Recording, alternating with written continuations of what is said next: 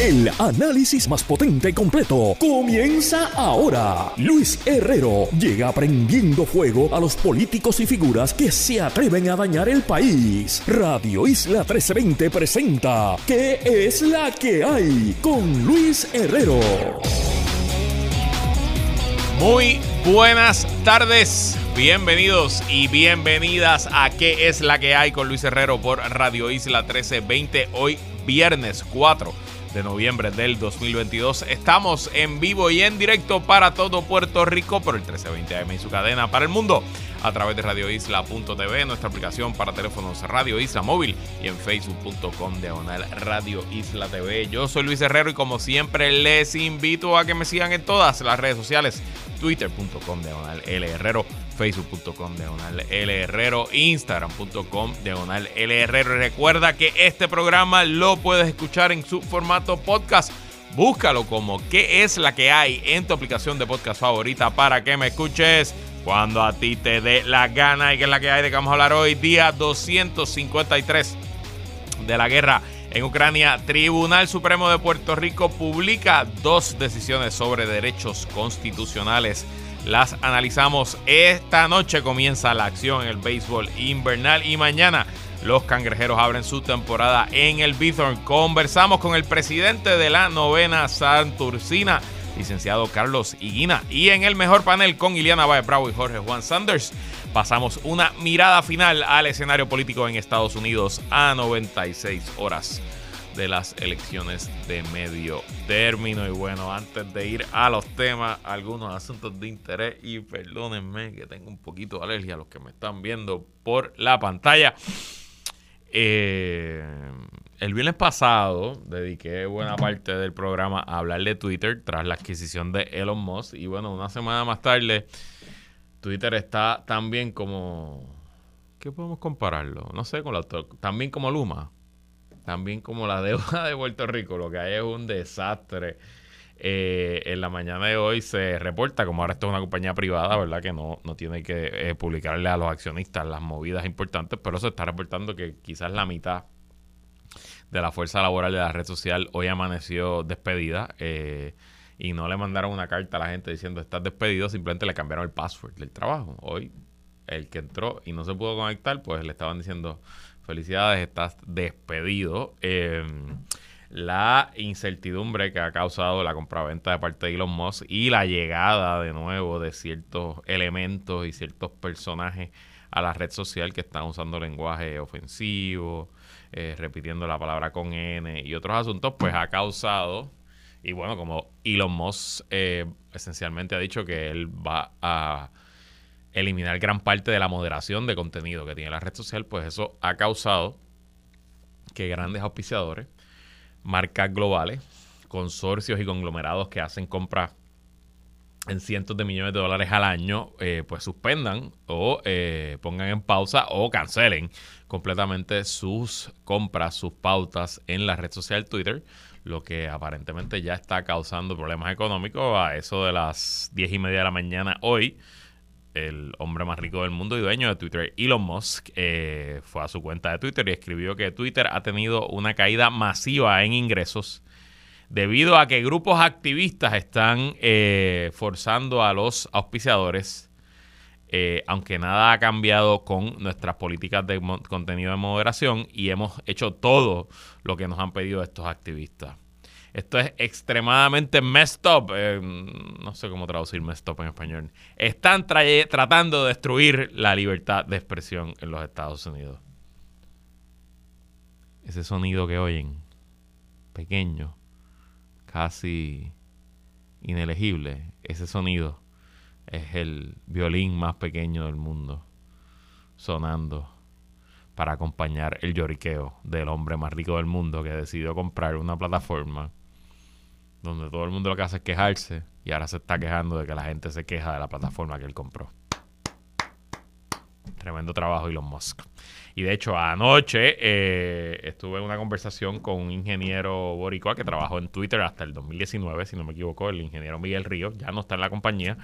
Miguel eh, fue de los primeros empleados de la empresa, si no me equivoco, el empleado 200 y pico, y llegó a estar en un puesto tan alto como jefe de data y analítica para la compañía. Tiene muchísimos años de experiencia, conocimiento y interactuó directamente con el fundador y el CEO de la compañía hasta los otros días, Jack.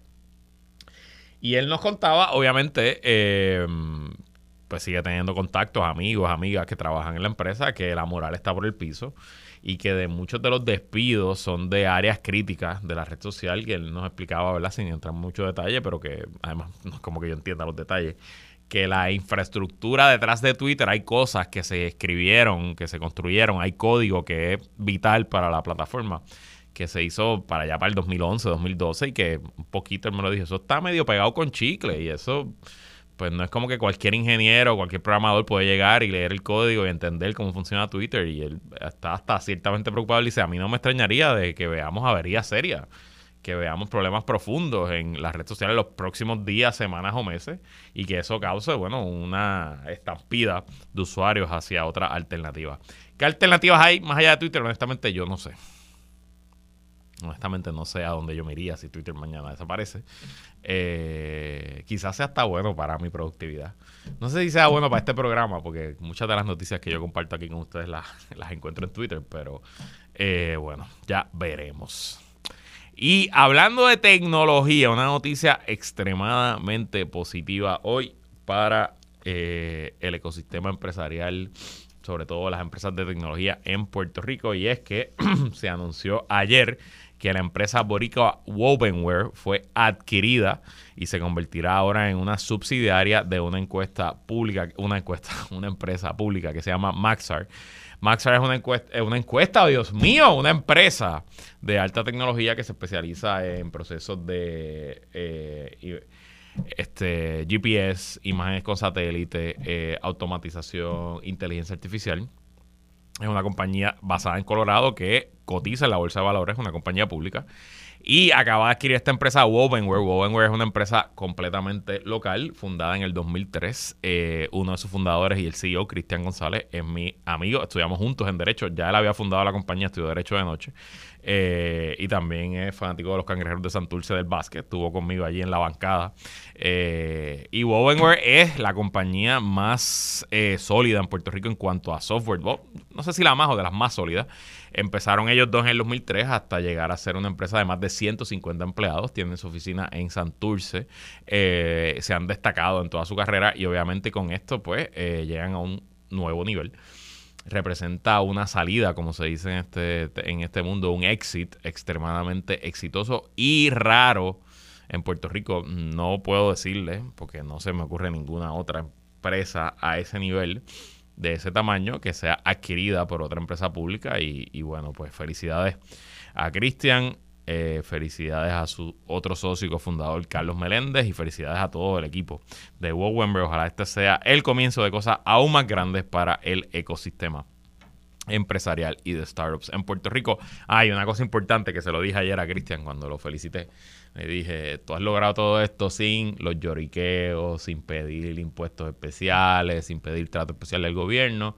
Lo has, hecho con trabajo duro, con dedicación, claro, con un poquito de suerte. Todos necesitamos un poquito de suerte en la vida y haciendo las cosas que hay que hacer. Así que ellos sí, que son empresarios héroes, no como los que llenan estas ondas radiales muchas veces con el lloriqueo y el llorado. Como si el capitalismo fuera para gente que llora. Y hablando de capitalismo, la economía de Estados Unidos, contra todo pronóstico, sigue añadiendo empleo. Hoy se publicó el informe de creación de empleo del Buró de Estadísticas Laborales del Departamento del Trabajo para el mes de octubre. Y en los Estados Unidos, durante octubre, se crearon 261 mil empleos nuevos. Esto es menos que en septiembre, que se crearon 315 mil, pero aún así es más de lo que la economía esperaba y los analistas esperaban. Se esperaba una, una creación de empleo de 200 mil y fue 261 mil. El desempleo se eh, aumentó un poco a 3.7%. Y la sorpresa de todo esto es que eh, en teoría monetaria clásica, cuando los gobiernos suben las tasas de intereses en sus bancos centrales, como ha hecho el gobierno de Estados Unidos, si no me equivoco, seis veces este año, pues eso nos dice que eso eh, disminuye la demanda agregada y que eso crea recesión y que eso debería crear desempleo y el balance que hacen los bancos de la reserva es cuánto puedo subir la tasa de interés para luchar con la inflación sin destruir la economía. Y lo que estos números dicen es que pues parece que la pueden seguir subiendo un poquito más porque la economía sigue de nuevo contra todo pronóstico creando más empleos mes tras mes. También aumentó el eh, salario promedio, la ganancia promedio de los trabajadores aumentó en 4.7% para el mes de octubre, que es un poco menos del 5% que aumentó en septiembre, pero sigue siendo muy alto comparado con eh, el número histórico que tiende a ser 3% o menos. Importante aunque el ingreso promedio de los trabajadores haya aumentado 4.7%, la inflación ese mes fue de 8%, así que ese aumento no es suficiente para eh, equipararse con la inflación. Y pasemos rapidito a la guerra en Ucrania. Las últimas 24 horas en el frente militar sigue la tensa espera en la ciudad de Gerson en el sur. Eh, como les dije ayer, todo apunta a eh, que Rusia se prepara abandonar la ciudad o abandonar parte de la ciudad para eh, resguardarse en una línea defensiva eh, más segura eh, y donde pues las comunicaciones y la logística rusa pueda suplir a sus tropas. durante el día de hoy, el gobierno provisional ruso que ocupa Gerson desde el comienzo de la invasión impuso un toque de queda en toda la ciudad de 24 horas. También siguen múltiples reportes de soldados rusos que han abandonado checkpoints, que han abandonado eh, áreas de acumulación de fuerza. Y continúan también los reportes de eh, exportaciones forzadas de residentes civiles de la zona de Gerson. Eh, un poco se especula también que lo que Rusia quiere es crear un área, un dead man zone entre ambos frentes de batalla donde no hayan civiles y se puedan entrar a bimbazos, a tiros y a cañonazos sin mucha preocupación. También hoy Vladimir Putin en un discurso en los medios rusos dijo que han sido movilizados en esta segunda etapa 318 mil soldados rusos en este nuevo empuje y que de esos 318 mil, según Putin, 49 mil ya están en el frente de batalla. Mientras tanto, y a días de que se lleve la elección del martes, el asesor de seguridad nacional del presidente de los Estados Unidos, Jake Sullivan, viajó hoy a Ucrania, a la capital Kiev, y aseguró allí a los oficiales ucranianos que no importa lo que pase en las elecciones de medio término el martes en Estados Unidos, que el apoyo de los Estados Unidos a Ucrania no va a cambiar y que la ayuda militar va a continuar fluyendo aún después del voto. Hay voces importantes en el Partido Republicano, eh, sobre todo los más extremistas de derecha. La congresista Marjorie Taylor Greene es la primera que me viene a la mente, que están diciendo y lo han dicho sin miedo que de los republicanos gana el control del Congreso, pararán las ayudas económicas y militares a Ucrania. Así que habrá que ver. Pero obviamente que Biden haya mandado a su asesor de seguridad nacional. También otro que habló hoy fue el secretario de Defensa de los Estados Unidos, el general Lloyd, diciendo exactamente lo mismo que Estados Unidos no se va a quitar en su apoyo a Ucrania. Y en el frente diplomático interesante, el premier, canciller del gobierno alemán, Olaf Scholz, está en un viaje oficial a la República Popular de China, allí obviamente buscando estrechar lazos entre la economía más grande de Europa y la economía, la segunda economía más grande del mundo, la más grande de Asia, China. Y allí eh, Olaf Scholz habló con unas palabras que le gustan mucho a Xi Jinping y a Vladimir Putin. Habló del mundo multipolar, habló de que ya el mundo no depende de un solo superpoder y que hay varios polos importantes. Así que interesante eso levantó poquito de eso. No sospechas, pero vamos a decir que abrió varios ojos, levantó algunas miradas en Bruselas y en Washington. También Olaf Scholz fue claro y le dijo a Xi Jinping, brother, haz algo, mete mano con tu amigo Putin porque esta guerra está descontrolándose y esto nos está haciendo daño a todos. Por su parte, Xi Jinping aprovechó la ocasión y su reunión pública con el premier alemán para exhortar a que ningún país utilice bombas nucleares en Ucrania. Interesante todo este baile. Importante también el contexto. Eh, un grupo chino estaba a punto de comprar el 25% de las acciones del control del puerto de Hamburgo en Alemania, uno de los puertos marítimos principales de ese país, y eh, el gobierno a última hora bloqueó la compra. Entiendo que hasta la Unión Europea eh, intervino y si no me equivoco el gobierno de Estados Unidos también. Y al final sí, esta compañía china logró comprar parte del puerto, pero no una cantidad como 25%. Así que interesante todo, obviamente, y cómo se llevan estos canales de diplomacia internacional. Y bueno. Voy a hablar un momentito de dos decisiones del Tribunal Supremo que se han publicado en las últimas dos semanas que quería eh, discutir hace tiempo y no había tenido no había tenido espacio en el programa con tanta noticia, pero utilizo como referencia una columna que publica el nuevo día.com de la ex juez y ex administradora de los tribunales, la eh, juez licenciada Sonia Ivette Vélez Colón. Y específicamente ella habla de estas dos decisiones. Voy a leer la primera opinión, Pueblo versus Roberto Rodríguez López.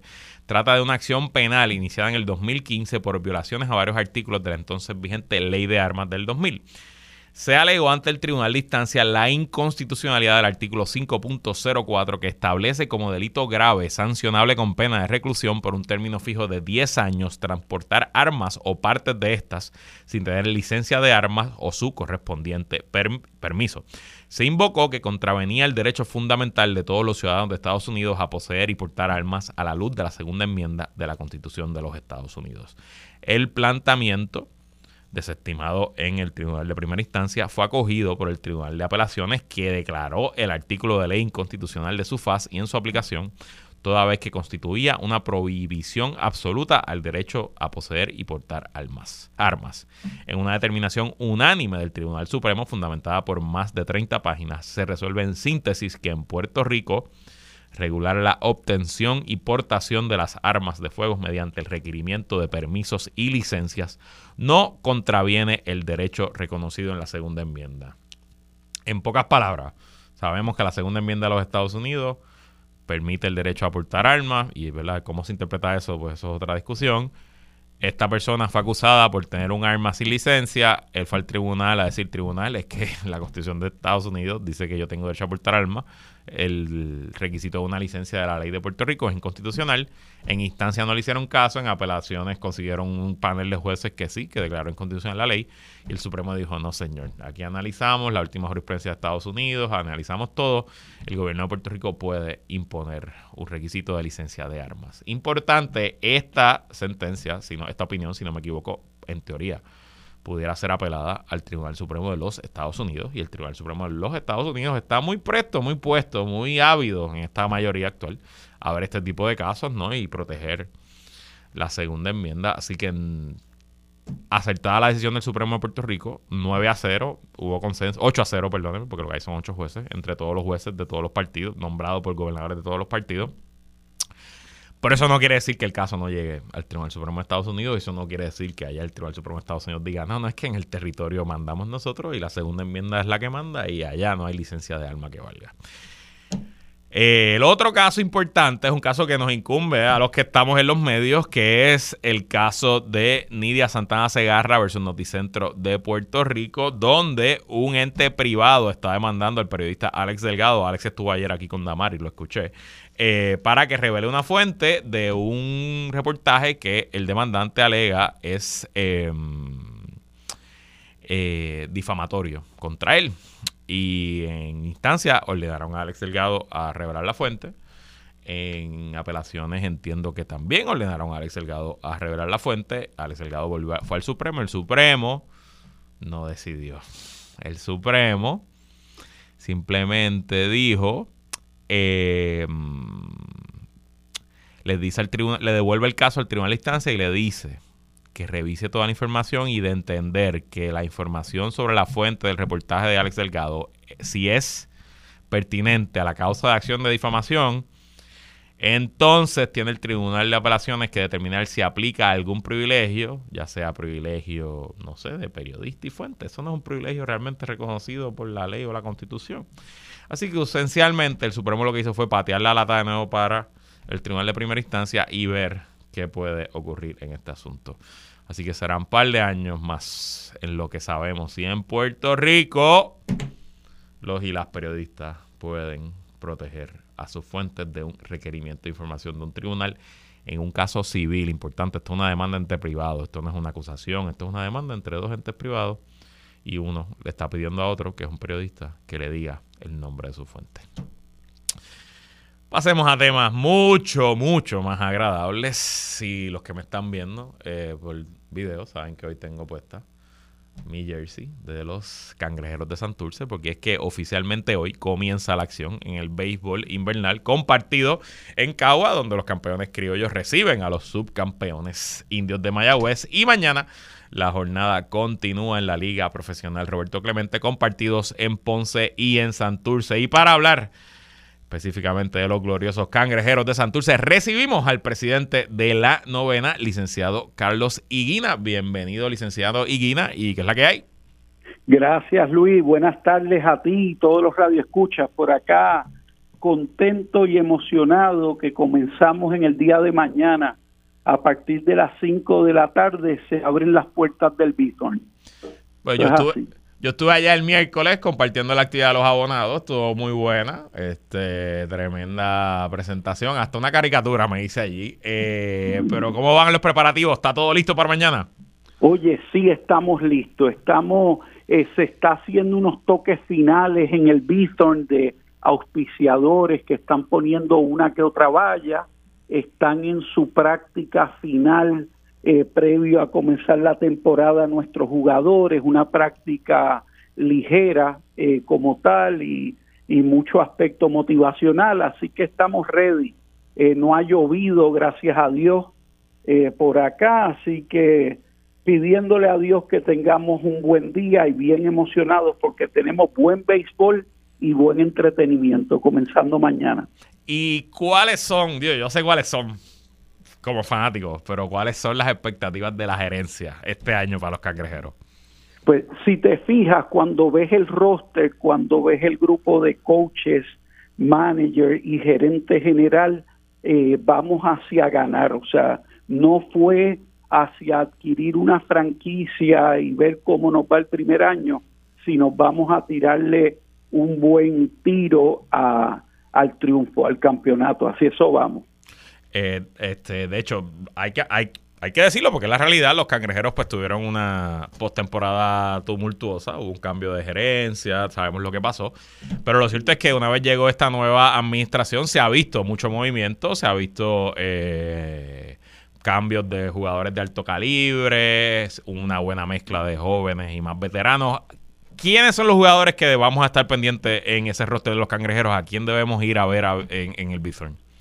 Pues te comento, mira, comenzando por los nativos, eh, muy importante, tenemos a Chris Sykes eh, Molina, muy bueno, Eric Rivera, el lanzador derecho Juan Echevarría, eh, Yariel González también y el campo corto Edwin Arroyo, como nativos, entiendo que es espectacular.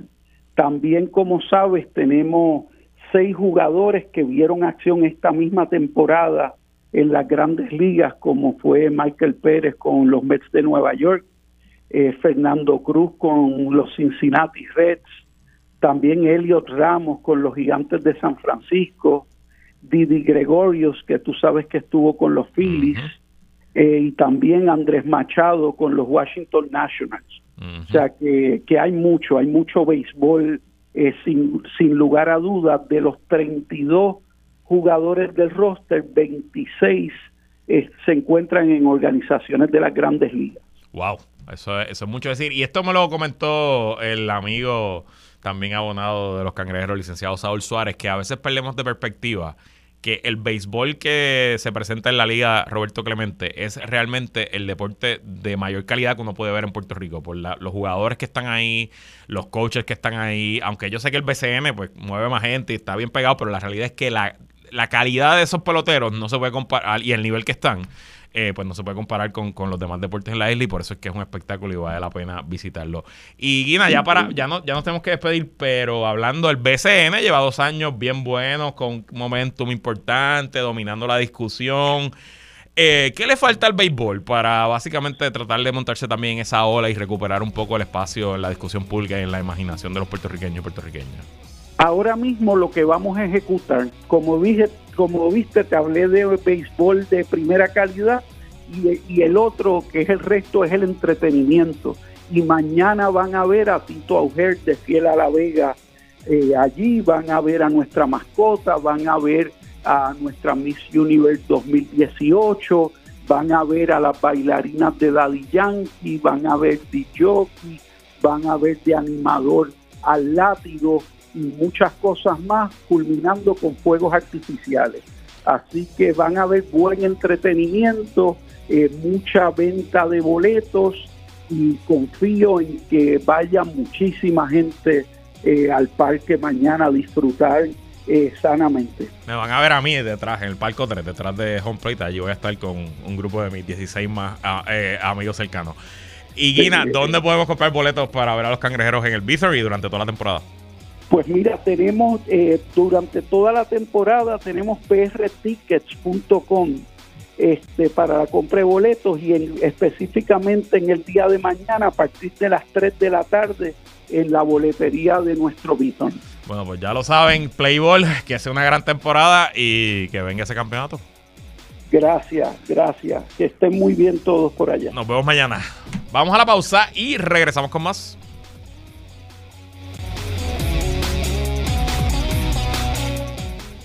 Sigue conectado con Radio Isla 1320. Estás escuchando ¿Qué es la que hay? Con Luis Herrero. Somos el sentir de Puerto Rico. Ella es comunicadora, relacionista y experta en manejo de crisis. Él es estratega y un veterano de campañas políticas. Iliana Báez y Jorge Juan Sanders entran al mejor panel. Así mismo es como todos los viernes cerramos la semana junto al análisis del mejor panel con nosotros. Iliana Baez Bravo, que es la que hay, Iliana. Saludos Luis, a ti y a todas las personas que nos están escuchando hoy viernes. Y también con nosotros Jorge Juan Sanders, que es la que hay, Juan. Saludos Luis, a ti, a Iliana y a todos los que nos escuchan. Bueno, 96 horas, eso es lo que falta para que cierren los colegios en Estados Unidos y conozcamos qué partido dominará la Cámara, el Senado y la mayoría de las gobernaciones. La elección ha sido atípica, con momentos claros de dominio de, de ambos partidos, pero la realidad es que el cierre de las últimas semanas parecen favorecer a los republicanos. En el primer segmento hoy, antes, ahora antes de la pausa, vamos a hablar un poco de cómo han sido los mensajes de cierre de ambos partidos y en la segunda parte del mejor panel hablaremos de algunas carreras claves para el control del Senado y también de algunas gobernaciones. Así que Iliana, comienzo contigo. El GOP, el Partido Republicano, apretó al final con un mensaje bastante sencillo enfocado en inflación y criminalidad. ¿Será ese mensaje lo suficiente para alzarse con la victoria el martes? Luis, este, yo creo que la respuesta es que, sí, o sea, eh, se trata precisamente de los temas en la mente de los votantes y, y, en un país, ¿verdad?, tan polarizado como está Estados Unidos ahora mismo, agarrar los temas frescos es la única forma en que un partido pues logra obtener una ventaja eh, rápidamente y, de eso se trata, ¿no? De eso se trata la comunicación efectiva, de, de, insertar tu discurso en lo que resulta relevante a la gente. Este, durante el verano pues los titulares y el debate público pues se centraron en temas que, que, ayudaban a los demócratas, ¿no? Como, como el aborto, el gun violence y, las amenazas a la democracia, ¿no? después de enero 6. Pues esos problemas eh, eh, los ayudaron, ayudaron a los demócratas a mantenerse altamente relevantes, pero ya los votantes, pues los mencionan con menos frecuencia eh, como, como sus principales preocupaciones, mientras sí les preocupa la economía, el crimen, la inmigración, temas que, que tienden a favorecer a los republicanos en su discurso. Así que las preocupaciones económicas están resurgiendo y, y, hay nuevas preocupaciones como el aumento en el costo de vida, la caída en, en el mercado de valores y pues junto a la criminalidad, los republicanos han sabido insertarlos como, como asuntos de campaña. Esencialmente es un mensaje bastante fácil de llevar. a la gente no hay que decirle que los productos están más caros. La gente lo vive todos los días con la inflación. Y el tema de la criminalidad es algo para estudiarse porque es un poco una crisis manufacturada. Los números no favorecen eh, el hablar de una, de una crisis. Básicamente, Estados Unidos lleva bajando su nivel de criminalidad por las últimas tres décadas y esa tendencia se ha mantenido. Hubo un cambio, un poquito de aumento durante la pandemia, pero ya también se ha normalizado. Es todo puro marketing, puro ir con las emociones y sin duda le está funcionando. Y antes de ir a donde Jorge Juan, hay una noticia que está rompiendo ahora mismo. Eh, el secretario del DACO, eh, Dan Rivera Rodríguez, acaba de renunciar viernes de renuncia, cinco y media de la tarde, un secretario bastante con buena reputación, bastante activo, que me parecía que era un buen secretario. Habrá que saber por qué está renunciando, pero de nuevo acabado de recibir renuncia secretario del DACO, Edán Rivera Rodríguez. Bueno, Jorge Juan, eh, aunque el peligro a la democracia que representa este movimiento neofascista y los elementos dentro del Partido Republicano que niegan los resultados de las elecciones, y ese peligro a la democracia se registra como una preocupación para muchos electores en las encuestas, no parece que sea más importante que el tema económico. ¿Te sorprende esa, esa realidad? No, primero que todo, parece que tu definición de un secretario efectivo ha evolucionado a través de los años. Ay, chicos, Jorge este, Juan, bendito sea Dios. Mira, no, no me sorprende para nada, porque ha estado uno o dos, o sea, en los temas, en las encuestas por los últimos que nueve meses. O sea, parece. Hoy mismo escuchaba a la ex secretaria de prensa de la Casa Blanca, Jen Psaki, eh, por la mañana, eh, un poco por la línea que tú ibas sobre el tema del crimen y, y cómo es algo manufacturado, etcétera. Pues eso está muy bien y puede que sea la realidad, pero estamos en unos tiempos donde la realidad no necesariamente lo es todo y la percepción de la gente en East St. Louis y en Filadelfia y en Nueva York, donde cosas como eliminar el, cash bail ha llevado a algunos casos específicos de gente que haya reincidido, haya llevado hasta el asesinato de una persona que ha bajado los números de la gobernadora Hochul eh, en esa carrera por la gobernación. Este, y puede que sean manufacturados, pero de que hay eh, eh, un desfase entre la realidad que vive la gente, lo que ven en sus noticias sobre sus vecindarios y lo que ellos entonces sienten y lo que de los demócratas están hablando es gigante. Porque aun cuando se sabe que el tema está encuestando uno o dos, ahora hablando de criminalidad, entonces los demócratas pivotean a hablar de que es algo manufacturado. O sea, para colmo no están ni atendiendo el tema como la gente quiere, es terrible. Entonces, en términos de la economía, con la inflación como está, eh, es tan difícil tratarte de atribuirte logro. Eh, hemos visto números positivos en términos del total de empleo en, algunos eh, quarters del de, tiempo bajo el que Biden lleva de presidente. Y el desempleo ha bajado y se puede hablar de todo este tipo de cosas, inversión en la economía, inyecciones de billones de dólares, pero pues la inflación está ahí, el precio de la gasolina es el que es, el precio del heating oil que para calentar los hogares ahora que viene el invierno va a ser el que va a ser y, cada cosa de la canasta básica, de la comida, está más cara. Eh, y los demócratas por mucho tiempo, en vez de atender esto, hablaron de aborto únicamente. Y ahora se encuentran a 96 horas donde hay un desfase gigante entre su comunicación y lo que la gente quiere escuchar. Es sin duda mucho más difícil hablar de mm, términos conceptuales como democracia, derecho al voto, elecciones, ya, ya lo dije, el secretario del LACO, bueno, lo están trayendo, pero ya, ya lo dijimos, que renunció el secretario del LACO. Eh, y que hablar de que la gasolina está más cara o que la compra te cuesta 30% de lo que te costaba el año anterior, ¿no? Y sobre todo para familias que están en un presupuesto fijo, familias que saben eh, que tienen que cuidar hijos, etcétera, pues mucho más sencillo eh, entender ese mensaje que un mensaje eh, general y conceptual. Y te pregunto, Iliana, porque Jorge Juan lo trajo, ¿qué pasó con el aborto al final? ¿No, ¿No será factor la decisión del Tribunal Supremo eliminando el derecho al aborto en Dobbs? Pues seguimos, o sea, e, e, en verano, después de, la revocación de, de Roe v. Wade, pues el aborto estuvo en los titulares casi todos los días, ¿verdad? Y, la gente empezaba a tener que, bregar con las consecuencias, ¿no? mientras eh, las previsiones estatales pues empezaban a entrar en vigor. Pero pues el desarrollo de noticias relevantes eh, eh, en cuanto al aborto ha bajado y, y, eso afecta la atención del público. O sea, estaba leyendo que las búsquedas en Google de aborto ahora están al nivel eh, que tenía a principios de, año, ¿no? Antes de la decisión del Supremo, eh, antes de que fuera noticia. Así que, pero ahora bien, sí, sí veo oportunidad aún para los demócratas capitalizar en el tema en los estados donde el aborto persiste en la discusión pública, ¿no? Y por ende, sí está en la mente de los votantes. O sea, en, los estados donde el aborto está en la papeleta, como Michigan o California, pues el, el tema podría movilizar suficientes votantes demócratas como para mantener competitivos ¿no? a, los candidatos del partido o incluso para impulsarlos a, una victoria. Eh, en, en las redes sociales están los demócratas lo que se llama copium, buscando qué poquito, qué cosas pueden, eh, ¿verdad? Para subirles el ánimo y decir que la cosa no está tan mala. Y todo el mundo repite después el referéndum de Kansas. En Kansas en agosto hubo un referéndum para votar para proteger los derechos al aborto. Las encuestas decían que era una elección muy cerrada y al momento de la elección eh, proteger al aborto dio una pela, ganó por casi 18%. Así que quizás hay por ahí unos votos escondiditos en las encuestas que las encuestas no detectan. Eh, de mujeres que van a salir masivamente a votar eh, para defender su derecho sobre decidir qué hacer con su cuerpo, pero de nuevo, habrá que ver. Y te pregunto, Juan, ¿qué efecto tiene, si alguno, esta ristra de apariciones públicas que están haciendo tanto el expresidente Donald Trump para los republicanos como el expresidente Barack Obama en las últimas semanas de esta carrera, que están haciendo pues eh, eventos bastante concurridos y bastante bien vistos?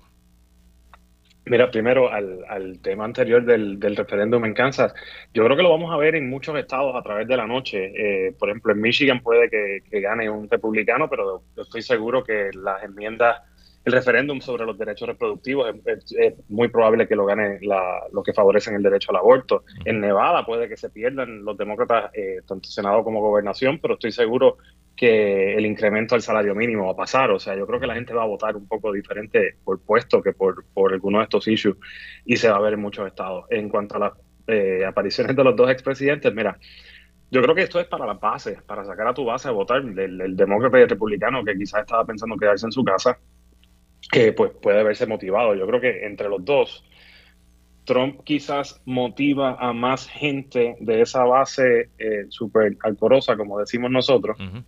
Pero si alguien fuera a dejar de votar de los independientes o, soft Republicans, dejar de votar por el apoyo de Trump, pues yo creo que más gente dejaría de votar por alguien porque Trump fue a apoyarlo que los que dejarían de votar por alguien porque Obama fuera apoyarlo, pero al fin y al cabo eh, es más que nada, o sea, 80% de esa visita es para sacar a tu gente a votar y que no se quede tu gente en su casa. Y honestamente siento que en Estados Unidos y en general en todas las democracias, eh, las elecciones cada vez el, la persuasión, el cuántos electores tú puedes cambiar la opinión es mucho menos importante a la movilización de tu base, ¿no? Se trata de sacar tu gente a votar y eso sí, se espera que independientemente del resultado, las elecciones del 2022 sean de las más concurridas para unas elecciones de medio término en la democracia americana.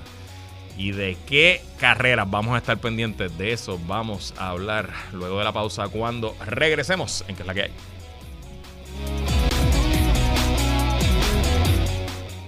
Sigue conectado con Radio Isla 1320. Estás escuchando ¿Qué es la que hay? Con Luis Herrero. Somos el sentir de Puerto Rico.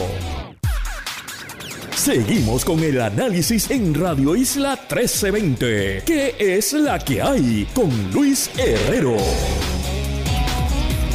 Regresamos y seguimos analizando el ambiente político en los Estados Unidos a días de las elecciones de medio término con Jorge Juan Sanders e Iliana Baez Bravo en el mejor panel. Vamos a los numeritos ahora mismo. 538.com le da a los demócratas solo un 16% de probabilidad de ganar la Cámara y desde hace varios días en el Senado bajaron del 50% de probabilidad de triunfo. Hoy están en 46% de probabilidad, lo que tienen los demócratas de mantener su mayoría en el Senado. Iliana, quizás mantener la Cámara era cuesta arriba, pero por mucho tiempo hablábamos aquí de que en el Senado los demócratas parecían favoritos. ¿Dónde se cayó el jockey? ¿Qué pasó aquí? Pues precisamente, yo creo lo que hablamos un poco durante, durante el primer segmento, Luis, este, los temas en la mente de, la gente no son temas en los que tradicionalmente los demócratas eh, pueden capitalizar y a veces ¿verdad? Eh, uno siendo ideológicamente tan consistente, puede ser difícil creer que, que, ¿verdad? Que otros votantes pueden ser tan, tan vulnerables, pero millones de estadounidenses quizás, incluso, ¿verdad? La mayoría tienen puntos de vista contradictorios muchas veces, o sea, y pueden ser atraídos por diferentes candidatos o partidos dependiendo de, de lo que consideren más importante en una elección en ese preciso momento, ¿no? Eh, y pero nada, eh, por, esto sí creo que los demócratas aún tienen oportunidad. O sea, específicamente si se enfrentan a un candidato republicano que es pues un, election denier o según hablamos, ¿verdad? Eh, eh, en los estados donde el aborto pues está en la papeleta o, recientemente estuvo en la papeleta. Y Jorge Juan, hablando, se está dando un fenómeno en varios estados que hay carreras para la gobernación y para el Senado, donde un candidato o candidata a la gobernación está bien adelante por una cantidad y en el Senado el candidato o candidata de otro partido está ganando. La diferencia, o sea, básicamente las carreras no se están comportando a igual. ¿Qué efecto puede tener este fenómeno de que se divida el voto así para gobernador uno y para el Senado otro? Mira, esto ha pasado, o sea, yo recuerdo en, los tiempos en que estábamos involucrados con, la Asociación de Gobernadores Demócratas, era, era sustancial la, ventaja de los gobernadores republicanos sobre gobernadores demócratas y poco a poco se ha ido balanceando.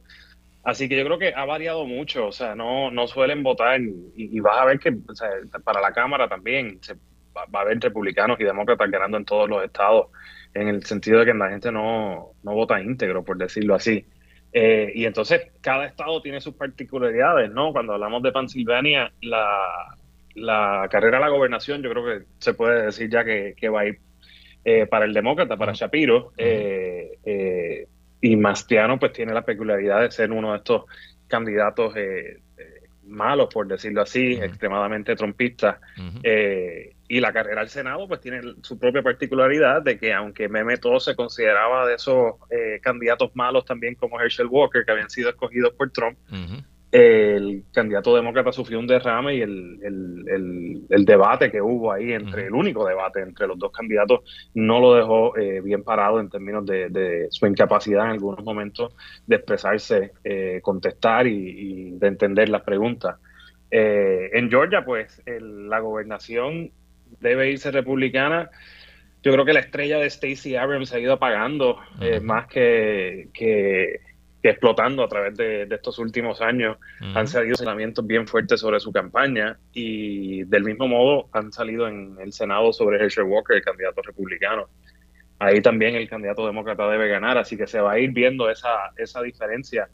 En Arizona, pues ahí es donde yo creo que los, demócratas tienen más para perder en, en ambos escaños que están que están eh, en disputa. Y en general, en la noche, yo creo que los demócratas van a mantener el Senado. El... No importa lo que diga 538. Ok. Digo, yo, yo estoy optimista como tú. Han salido varias encuestas que se llaman, ¿verdad? Que se le diríamos A+, la encuesta de, El Maris, la encuesta del New York Times. Eh, creo que la encuesta de Ipsos y esencialmente tiene a los demócratas ganando esas tres carreras, el Senado, en Georgia, en, en Pensilvania y en Arizona, y ganándolas cómodamente con los candidatos por encima del 50%. Pero sin duda, me, me, me, a mí me asusta, sobre todo Arizona, pensando que Carrie Lake, la candidata a gobernadora republicana, está dando, parece que está dando una pela. Y por otro lado, Mark Kelly, el senador incumbente demócrata, también parece que está dando una pela. Pues no sé, me, da un poquito de preocupación. Eh, esa, esa diferencia. ¿Y qué pasó en Florida, Iliana? Como que en Florida nadie ni está hablando, ya todo el mundo da por sentado que esto es una reelección fácil para el gobernador de Santos y para el senador Marco Rubio. Florida es un estado, ¿verdad?, extremadamente populista y también conservador. O sea, el éxito del Partido Republicano en Florida ¿verdad? Se debe a una larga lista de factores, pero ahí en el top está pues la gente que se retira en Florida. Hace tiempo que, que, los jubilados acuden eh, en masa al, estado, al estado de Florida para vivir sus últimos años y muchos de esos adultos mayores pues simplemente tienden a ser más conservadores.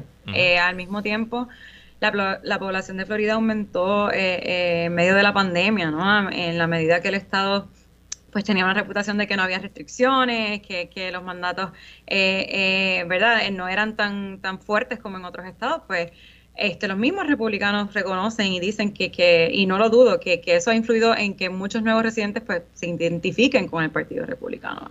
Eso no quiere decir que las cosas, ¿verdad?, no pueden cambiar perfectivamente, pero en lo que se debe concentrar el Partido Demócrata es en construir una infraestructura y un partido estatal, pues sólido, o sea, necesitan demostrar que, que al menos pueden montar un, un, buen, ¿verdad?, contrincante contra, contra los republicanos en Florida, que, que, todavía pues no, no, no lo han logrado estos últimos años. Esto es anecdótico, pero yo estoy colaborando con un grupo en Florida que colaboré, el mismo grupo con el que colaboré en el 2020. Y el nivel de engagement, de presupuesto, de cosas que me piden y cosas que podemos hacer, del 2022 versus 2020 no se compara. O sea, en el 2020 yo estaba haciendo 10 veces más cosas que las que estoy haciendo ahora y un parte lo que noto es un poquito de... no quiero decir brazos caídos, pero un poquito de como que, bueno, preparémonos para lo peor, que esto está ya más o menos del otro lado. Ya veremos. Híjole, Juan, cuéntanos el martes, cuando empiecen a cerrar esos colegios, ¿qué carreras vas a estar pendientes que nos pueden dar una indicación temprana de por dónde va la noche? ¿Dónde debemos mirar? Mira, obviamente, como estábamos hablando, el, el Senado en Pensilvania, el Senado en Georgia, eh, la gobernación y los asientos en la Cámara en Michigan y Pensilvania, Arizona, pues esos son los estados que todo el mundo va a estar enfocado, pero yo creo que es importante eh, hablar de Ohio y el Senado de Ohio un momento, donde JD Vance básicamente un flip-flopper sobre su percepción de Trump, que ahora es endosado por Trump, eh, va contra Tim Ryan, un congresista demócrata, que puede básicamente darle un camino a mantener el Senado a los demócratas, que no era el, el camino del que siempre se hablaba, eh, que era defendiendo obviamente eh, Georgia eh, y flipeando Pensilvania. Así que yo creo que sí, en, Ohio puede ser una carrera bien interesante en el sentido de que puede ser de los pocos sitios donde los demócratas flipeen una, una silla y, y, termine ese siendo la manera en que se mantienen los 50 asientos. Y si la noche está bien apretada, habrá que esperar por Arizona y Nevada, que eso será a la una, dos, tres de la mañana hora de Puerto Rico, así que muy probablemente tendremos que saber el miércoles. ¿Quién estará despierto viendo eso? Tú vas a estar despierto, estoy seguro. Yo no sé si voy a estar despierto, pero tú yo sé que vas a estar despierto. Pero nada, pase lo que pase, lo vamos a discutir el viernes que viene en el mejor panel. Iliana vaya Bravo, gracias por estar aquí. Buen fin de semana, Luis, a ti, a Juan y a todas las personas que nos sintonizaron hoy. Jorge Juan Sanders, gracias por estar aquí. Gracias Luis, gracias Ileana y gracias a todos los que nos escuchan. Y gracias a todos y todas ustedes por sintonizar otra edición y otra semana más de qué es la que hay con Luis Herrero. Como siempre, agradecido de su sintonía y patrocinio. Quédense con nosotros en la mejor programación y análisis de la radio puertorriqueña. Continúa en Radio Isla 1320. Buen fin de semana.